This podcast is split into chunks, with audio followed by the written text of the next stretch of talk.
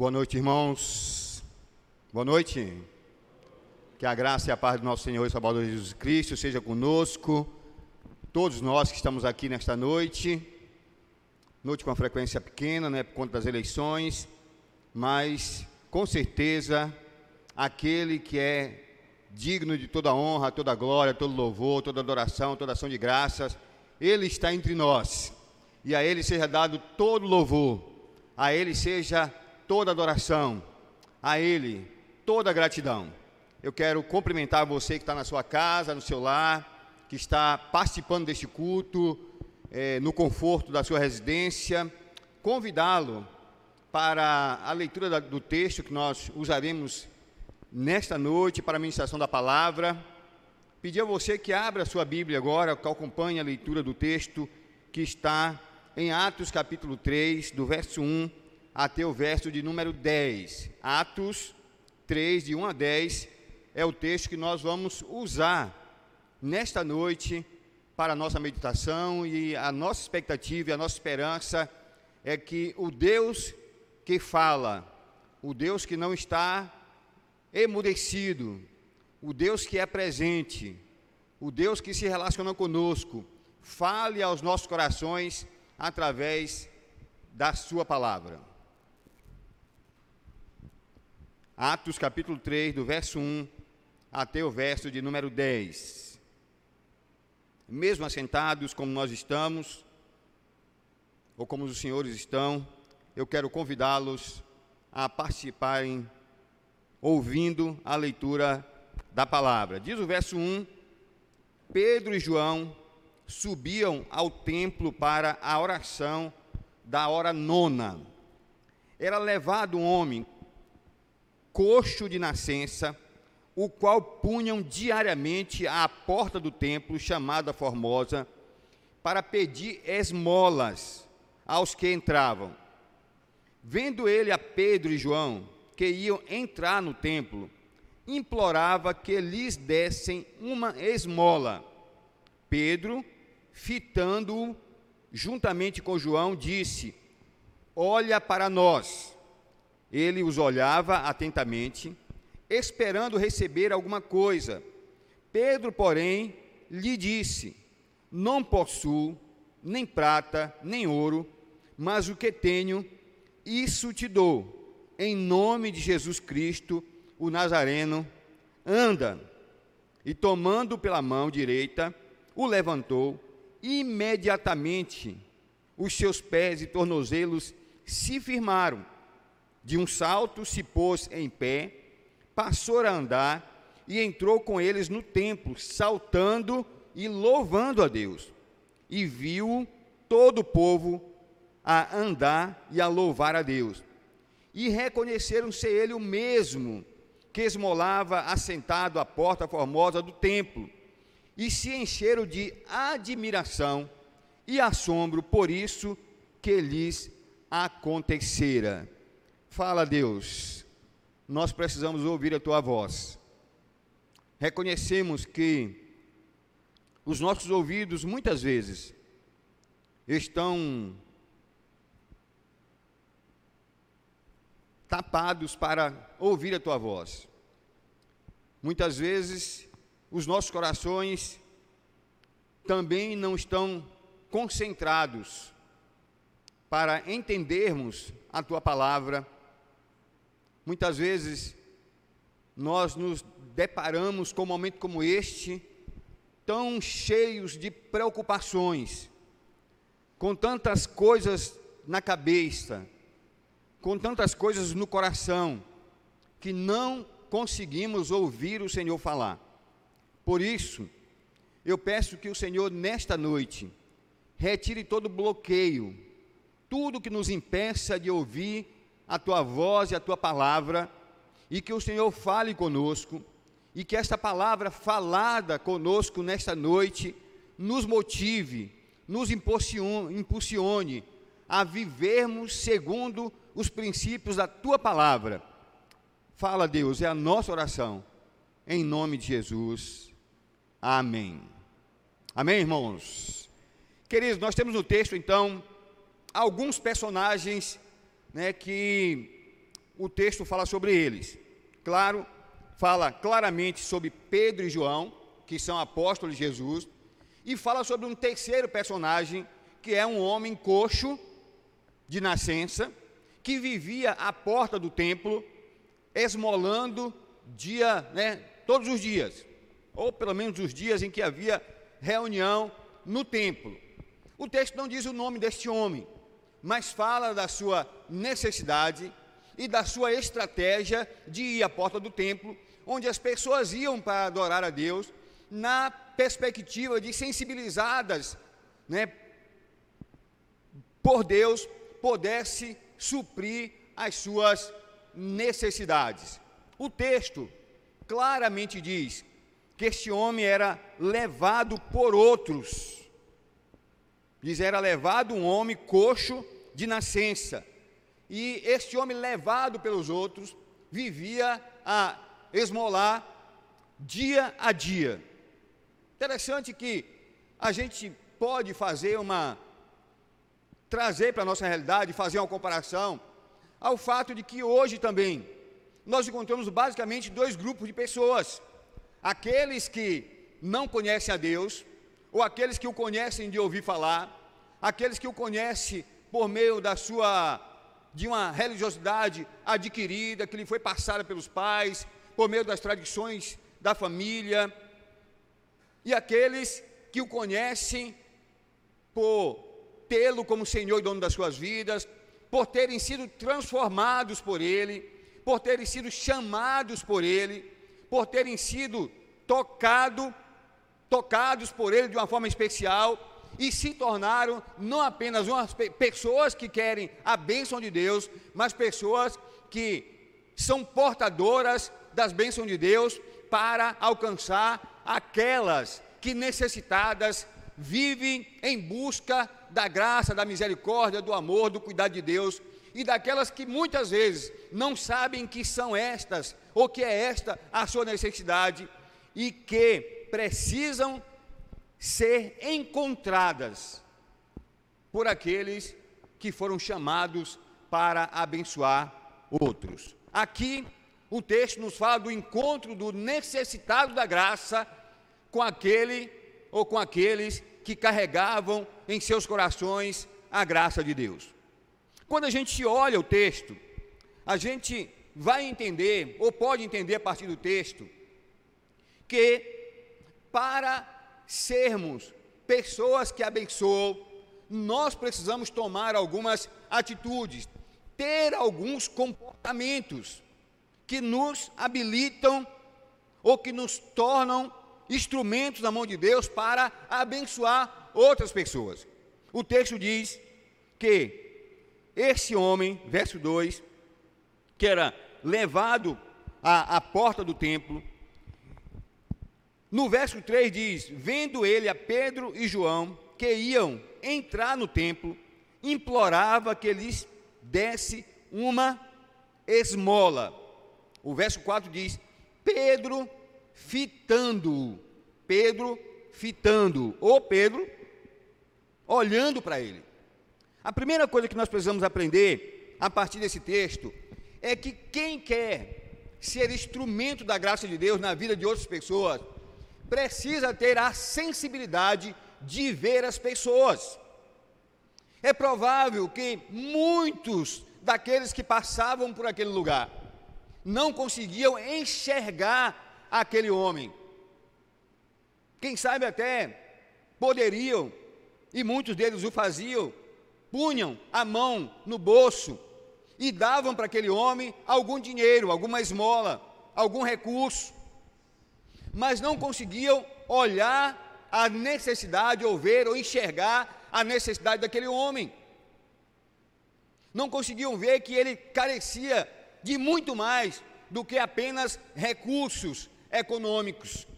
Queridos, quem quer ser instrumento de Deus na vida das pessoas precisa enxergar o seu semelhante, ver as pessoas, ver as necessidades daqueles que estão ao seu redor. A Bíblia já nos mostra isso muitas vezes em muitos exemplos.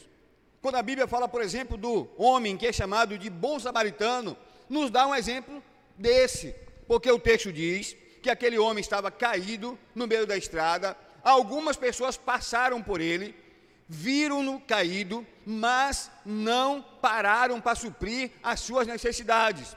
Um outro, um, um, homem que não era um homem religioso, um homem que não era um homem é, muito, que, que gozava da simpatia daquele que estava caído principalmente, resolveu parar e suprir as suas necessidades. Ele viu o homem caído e resolveu, ele enxergou o homem caído e resolveu atender às suas necessidades. A Bíblia fala de Jesus e fala de um poço que havia na cidade, onde se aglomerava as pessoas enfermas, doentes, com as mais, com as mais diversas tipos, com mais diversos tipos de enfermidade, com as mais diversas doenças, com as mais diversas carências. Aquelas pessoas criam que em um determinado momento um anjo descia aquele poço, tocava aquela água e quando a água era tocada, quem entrasse primeiro no poço seria curado da sua enfermidade. O texto diz que Jesus, num certo momento, passando por aquele lugar, Jesus olhou e viu entre eles um homem doente. E este homem já tinha muitos anos de doente. E ele talvez fosse o, que, o com maior impossibilidade de chegar ao poço, porque não apenas não podia caminhar até o poço quando a água se mexia, porque ele disse que antes dele chegar, antes dele se arrastar até o, o poço, outro chegava diante dele. Ele, além disso, era um homem solitário, porque estava ali sozinho. Ele diz: Não tenho quem me ajude a chegar até o poço. A Bíblia diz que Jesus passa para aquele lugar, Jesus olha aquele homem em especial, necessitado, carente, e pergunta para ele se ele quer ser curado. O que a Bíblia nos ensina é que aqueles que são portadores da graça de Deus, aqueles que são chamados para abençoar outras pessoas, precisam ter sensibilidade para enxergar os necessitados. Agora, amados, trazendo isso para a nossa realidade agora, você consegue ver as pessoas carentes e necessitadas da graça de Deus, que se cruzam com você todos os dias. Você consegue ver na sua própria família aqueles que precisam ouvir a palavra de Deus e serem atingidos e alcançados pela graça regeneradora. Você consegue olhar no seu trabalho, nos seus colegas de trabalho, você consegue ver nas pessoas com quem você convive, que muitas vezes lamenta, né, a, a sua, lamenta a sua existência, fala dos seus problemas, das suas necessidades, das suas lutas, das suas dores, das pessoas que estão sempre insatisfeitas, reclamando o tempo todo, murmurando da vida. Você consegue ver nessas pessoas, pessoas carentes, que estão clamando, pedindo, que alguém se levante para ajudá-las e para indicá-las o caminho da salvação, o caminho da redenção, o caminho da graça de Deus, para apresentar-lhes aquele que pode libertá-los de tudo que lhes oprime. A grande questão é que muitas vezes nós não conseguimos enxergar ao nosso redor a multidão de gente que há como este homem aqui, muitas vezes à porta do templo, ou à porta da nossa casa, ou quem sabe deitado na nossa cama também. Pode ser um cônjuge nosso, um cônjuge nosso, pode ser um filho, alguém que nós amamos muito, que carece da graça e da misericórdia de Deus e nós não conseguimos enxergar nessa pessoa alguém que precisa de muito mais do que recursos econômicos financeiros. A capacidade de enxergar no outro e ver a dor do outro e ver a carência do outro é que faz de nós pessoas, é que faz de nós mais do que pessoas abençoadas, mas nos torna pessoas abençoadoras. Eu gosto muito do texto que diz que Jesus olhou a multidão de pessoas e teve compaixão delas. Diz que eles eram como ovelhas sem pastor, e Jesus teve compaixão, ou seja, Jesus sofreu a dor deles, Jesus olhou para aquelas pessoas, viu a dor deles, viu o sofrimento deles, viu que eles estavam perdidos, e a palavra diz que Jesus se tornou, ou Jesus que era, né? Jesus já era assim, ele conseguiu ver a dor e ser solidário à dor e o sofrimento daquelas pessoas. Você tem compaixão? Você consegue olhar ao seu redor e ver as pessoas carentes, necessitadas? Segunda verdade, o texto diz, verso 4 ainda: Pedro, fitando juntamente com João, disse: Olha para nós. Aqueles que são chamados para abençoar as pessoas, eles não apenas conseguem olhar as pessoas, mas elas são pessoas que apresentam Cristo àqueles que são necessitados. É claro que o texto diz, ó, o texto diz que eles falaram: "Olha para nós". Mas, amados irmãos, quem conhece um pouco a Bíblia sabe perfeitamente que a palavra de Deus diz que os discípulos de Cristo, os apóstolos em especial, mas todo discípulo de Jesus precisa ser alguém que em quem Cristo vive. O apóstolo Paulo diz: já não sou eu que vivo, mas Cristo vive em mim. Então é preciso que as pessoas olhem para mim e vejam Cristo através da minha vida, a minha existência, a minha vida, a minha forma de viver, o meu falar, o meu andar, o meu a forma como eu trabalho, os meus relacionamentos, tudo isso, ou todos esses ambientes da minha vida precisam ser ambientes onde as pessoas vejam Cristo em mim, na minha vida. Eu sou carta viva de Cristo. Não é isso que a Bíblia diz? Que nós somos cartas vivas, que as pessoas leem em nós o Evangelho. É preciso que as pessoas, ao olharem para mim, que as pessoas, ao me observarem, que as pessoas, ao conviverem comigo, olhando para mim, vejam Cristo em minha vida.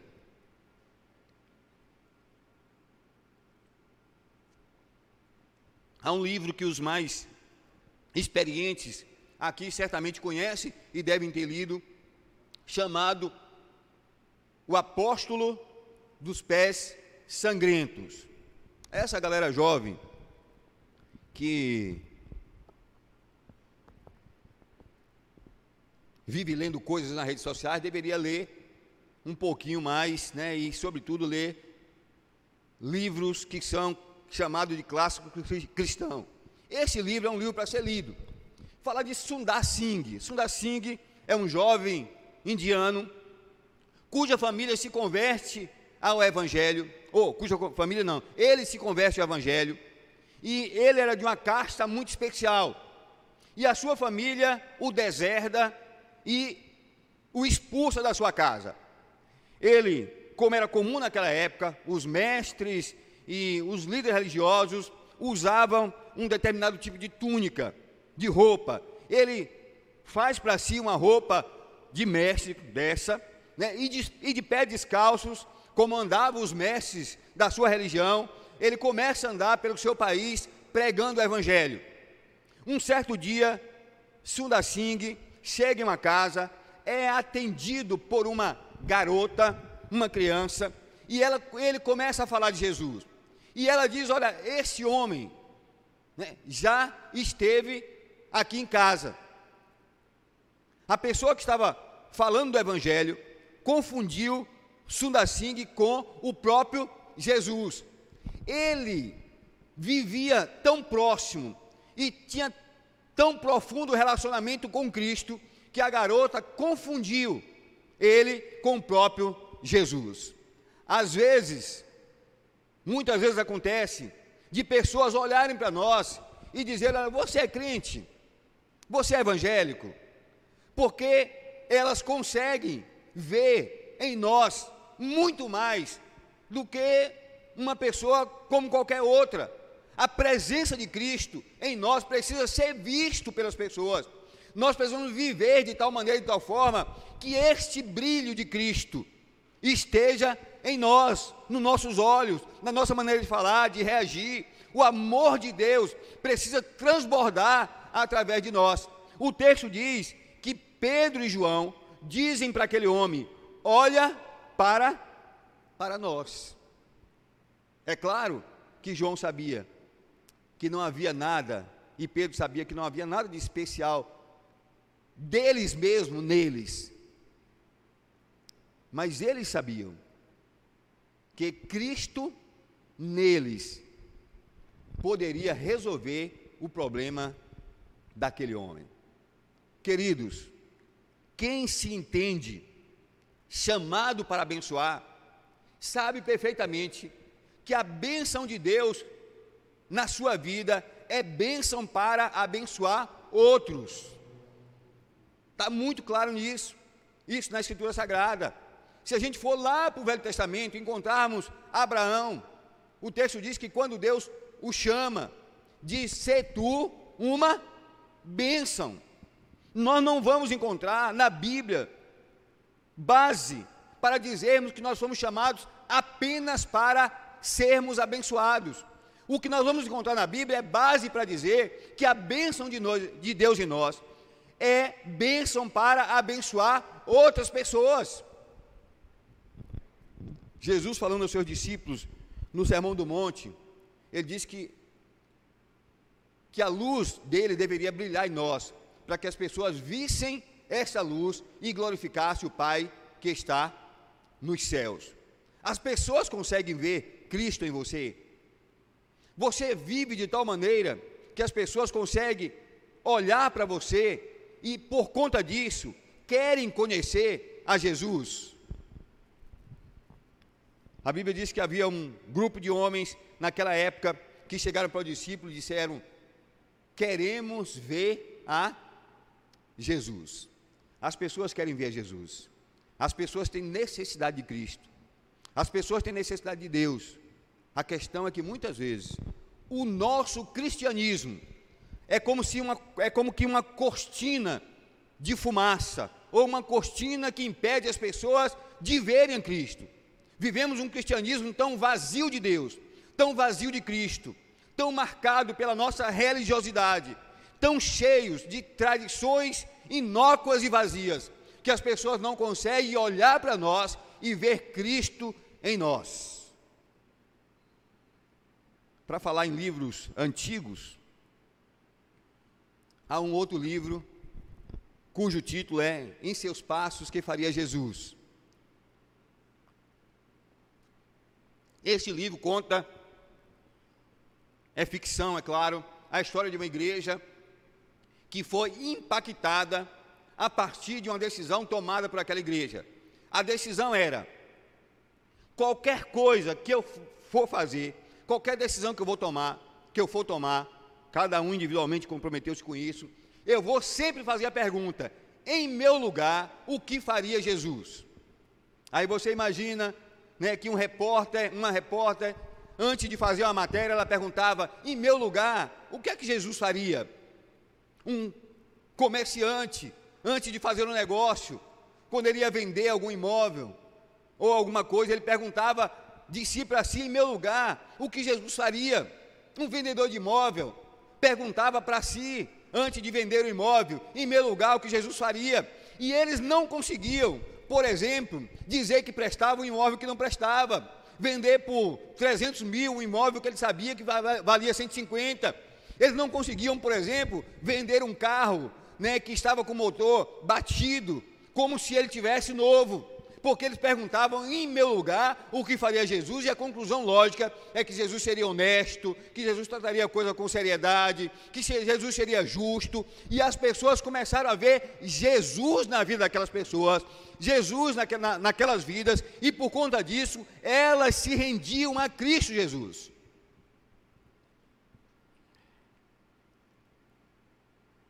O ano retrasado, o ano passado, se não me engano, eu estive num congresso em São Paulo, congresso com um escritor cristão muito conhecido, e ele contou uma história de alguém que se converteu na igreja dele.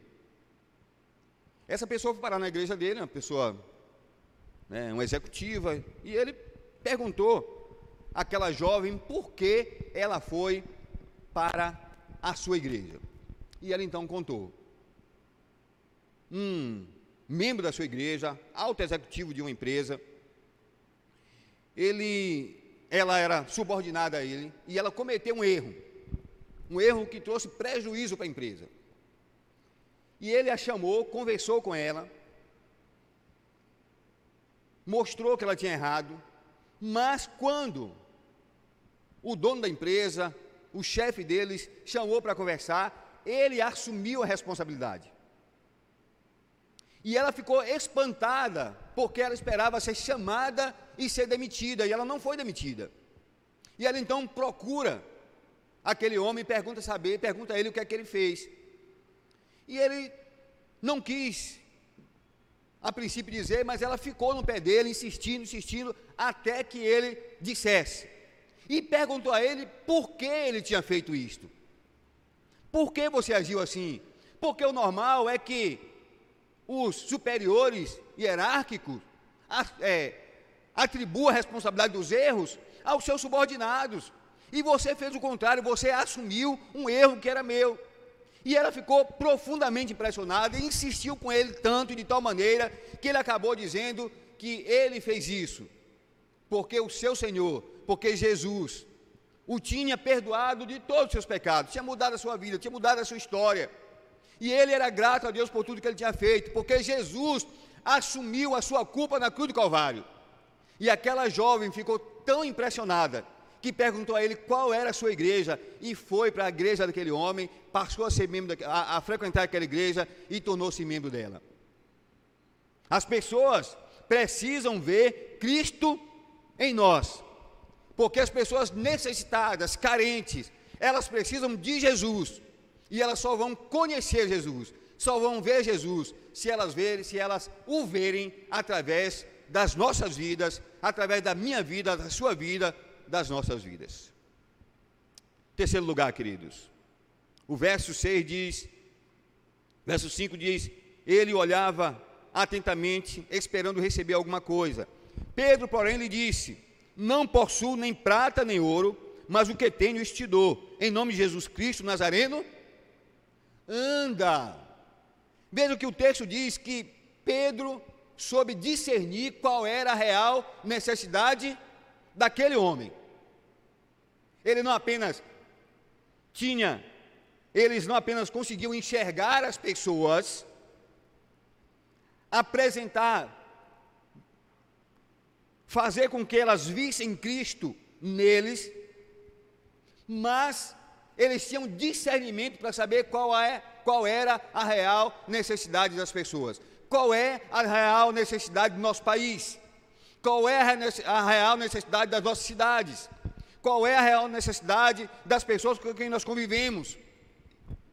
Você já imaginou que a real necessidade das pessoas que estão, quem sabe, andando por aí pelas ruas como maltrapilhas, não é apenas comida, pão, e é claro que é possível e é necessário suprir a necessidade dessas pessoas. É preciso né, que elas tenham alimento, quem sabe né, um lugar para tomar banho, uma casa para morar. Eu tenho um colega que mora em Ipatinga, Minas Gerais, pastor lá em Ipatinga, reverendo Adinaldo Felipe. Ele trabalha com moradores de rua. Conseguiu um local, pela manhã, durante a tarde, essas pessoas chegam lá, tomam café, ou jantam, tomam banho, têm um culto, à noite elas recebem uma refeição, dormem, no outro dia de manhã elas podem sair. E se quiserem voltar, à noite elas voltam. Só uma regra: a regra é que não se pode beber, fumar, etc., no local. Mas pode sair e voltar quantas vezes quiserem. Ele entende e entendeu que aquelas pessoas precisam de um lugar para ficar, de um banho para tomar, de uma refeição decente, mas elas precisam, sobretudo, de Cristo Jesus. Estes homens tiveram discernimento para entender que aquele homem não precisava de dinheiro, mas ele precisava de cura. Ele não precisava apenas de cura física, ele precisava de cura espiritual. E eles estão fazendo aquilo que eles aprenderam com Jesus. Lembra-se quando os leprosos foram até Jesus e pediram para serem curados por ele? Jesus os enviou até uma sinagoga, eles foram, no meio do caminho foram curados. E quando curados, o texto diz que apenas um voltou. Aquele que voltou, Jesus teve um diálogo com ele, e no diálogo Jesus diz para ele claramente que aquele homem agora era filho de Abraão, porque aquele homem não, foi, não recebeu apenas a cura física, mas ele foi curado espiritualmente. Jesus entendia perfeitamente isso, toda vez que ele curava alguém, ele dizia para aquela pessoa que ele precisava mudar de vida. Jesus é, cura um homem cego, né? e ao curar o homem cego, ele manda que o homem vá, mas ele diz, vai e não peques mais. Jesus tinha discernimento de qual era a real necessidade das pessoas. Quem tem essa consciência, quem sabe que foi chamado para abençoar pessoas, consegue ver além da mera necessidade física, material, atende essas necessidades também, mas como meio e recurso para chegar à verdadeira e real necessidade que é de Deus. O homem precisa de Deus no coração. O nosso país não precisa apenas de políticos excepcionais, precisam de homens que tenham Deus no coração, precisam de gente que ame a Deus de todo, de todo coração e todo, de todo entendimento, de homens e mulheres que façam a vontade do Senhor, não de gente que use a religião para ganhar voto, não de gente que use a religião para é, convencer as pessoas, não de gente que seja inimiga do Evangelho, precisa de gente que ame a Deus de todo coração e de todo entendimento, em todos os níveis, em todos os lugares, toda casa, toda família, todo lugar, a, necessita de gente que ame a Deus. E nós precisamos ter discernimento para isso e entender que é o Evangelho que muda e transforma o coração das pessoas.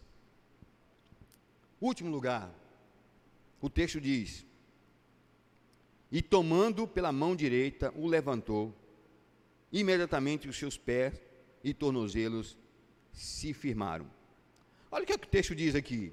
O texto diz, se a gente olhar, o verso 6, Pedro, porém, lhe disse: Não possuo nem prata nem ouro, mas o que tens, isso te dou, em nome de Jesus Cristo Nazareno, anda. Não é isso mesmo que ele diz? Ele orou, em nome de Jesus, ordenou que aquele homem andasse, mas o que é que ele faz? Tomou pela mão direita, o levantou. Em última, em último lugar, eu quero dizer que quem sabe que foi chamado para abençoar, precisa ter atitudes redentoras, tomar decisões que redimam as pessoas. Ele orou, ele declarou: olha, em nome de Jesus, é, eu declaro que você está curado. Mas o texto diz que ele não apenas orou, ele ergueu, a, ele levantou a sua mão, estendeu a sua mão, levantou aquele homem, pôs ele de pé, para que ele começasse a andar. Nós precisamos entender isso, porque muitas vezes nós achamos que é, se orarmos, é suficiente. Eu sei que a oração é poderosa, eu sei que a oração, e eu falei sobre isso hoje pela manhã, é essencial para a nossa vida. Eu sei que nada pode ser feito sem oração. Há um texto, se eu não me engano, de 1 Timóteo, que Paulo diz, antes de tudo, né, e aí ele começa a falar que os homens deveriam orar. Eu ainda quero pregar sobre esse tema antes de tudo, falando ou focando a questão da oração mas eu sei que antes de tudo é preciso orar, mas eu sei que além da oração, nós precisamos agir em favor das pessoas, ter atitudes que redimam as pessoas. Porque ele orou, mas ele estendeu a mão e levantou aquele homem caído. Há tanta gente caída em nosso caminho, há tanta gente caída próxima de nós. Se tivéssemos sensibilidade espiritual, veríamos estendidas pelo chão centenas, dezenas, centenas, milhares de pessoas pelos lugares onde nós transitamos. Veríamos que há pessoas mortas que precisam ser ressuscitadas, gente caída que precisa ser levantada, gente sem força que precisa de um braço, de uma mão estendida para levantá-la, gente cega que precisa enxergar, gente doente que precisa ser curada, gente sem esperança que precisa de esperança, gente sem fé que precisa de fé, gente que precisa enxergar, que não tem olhos espirituais e que nós somos chamados por Deus para sermos bênção na vida dessas pessoas. Você consegue entender? Consegue entender que há pessoas pelas quais você precisa orar e para as quais você precisa estender as suas mãos. Como igreja, nós entendemos que nós precisamos fazer isso também. Já ouvi centenas de vezes o relato de um trabalho que era feito aqui na igreja com crianças, né, de rua. E aqueles que o fizeram falam com saudosismo, um saudosismo salutar até. Mas que bom se nós estivéssemos falando, estivéssemos falando sobre isso agora. Porque a população de rua é maior ainda. Há mais pessoas carentes do que naquela época. Nós estamos encrustados aqui nesse centro. Ao nosso redor, perto de nós, há centenas, milhares de pessoas precisando de alguém que lhes estenda a mão.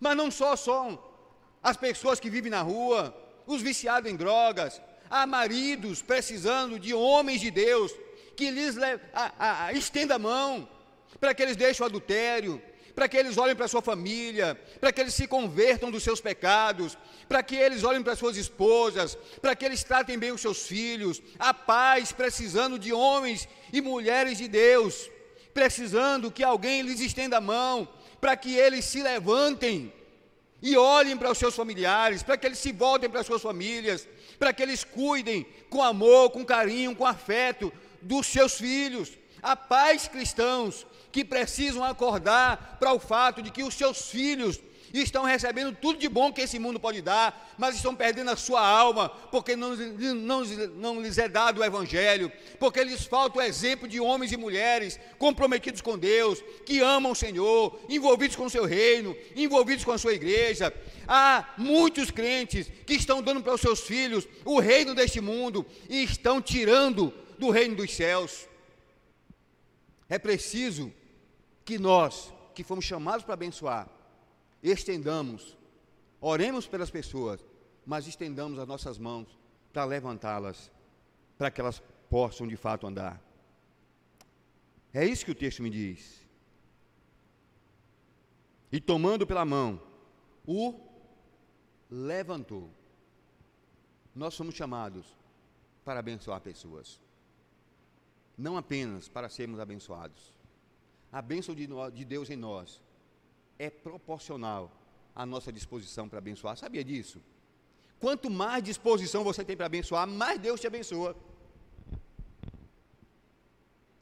Quando você resolve abençoar as pessoas, Deus derrama graça sobre graça sobre a sua vida. É por isso que há tanto crentes raquíticos, fracos na fé, nanicos espiritualmente falando, porque as pessoas são egoístas, querem a bênção de Deus para si mesmo. E elas recebem a bênção e a retêm, aguardam para si. Mas quando nós recebemos a bênção de Deus e resolvemos abençoar os outros, Deus derrama sobre nós graça sobre graça. A lei é esta: quanto mais eu abençoo pessoas, mais abençoado eu sou, e mais pessoas vão surgir na minha vida para serem abençoadas, e mais graça de Deus Ele vai derramar sobre mim. Eu queria concluir, portanto, a minha palavra nesta noite. E eu quero orar como conclusão da nossa mensagem. Deus, muito obrigado. Tu és o Deus que nos chamou para abençoar pessoas. Tu nos deste a tua graça. E a minha oração é nesta noite que o Senhor nos dê olhos espirituais para discernirmos as necessidades das pessoas que estão ao nosso redor, para podermos ler nas suas palavras, nas entrelinhas das suas reclamações, das suas brincadeiras, as angústias guardadas no coração, escondidas na alma, e possamos apresentar-lhes o Evangelho de Cristo, a salvação, aquele que pode libertá-los. Deus amado, enche-nos de Ti mesmo, para que Cristo em nós possa apresentar para as pessoas a esperança que elas tanto necessitam. Meu Deus, dá-nos a graça de estarmos sempre com as mãos estendidas para levantar os caídos. Que as nossas mãos não sejam usadas para apontar o erro e o pecado dos outros, mas para levantar os que estão caídos, colocá-los de pé e ajudá-los a andar em direção à tua vontade e à tua graça. Faz isso, Pai, em nome de Jesus e para a glória do teu nome. Amém.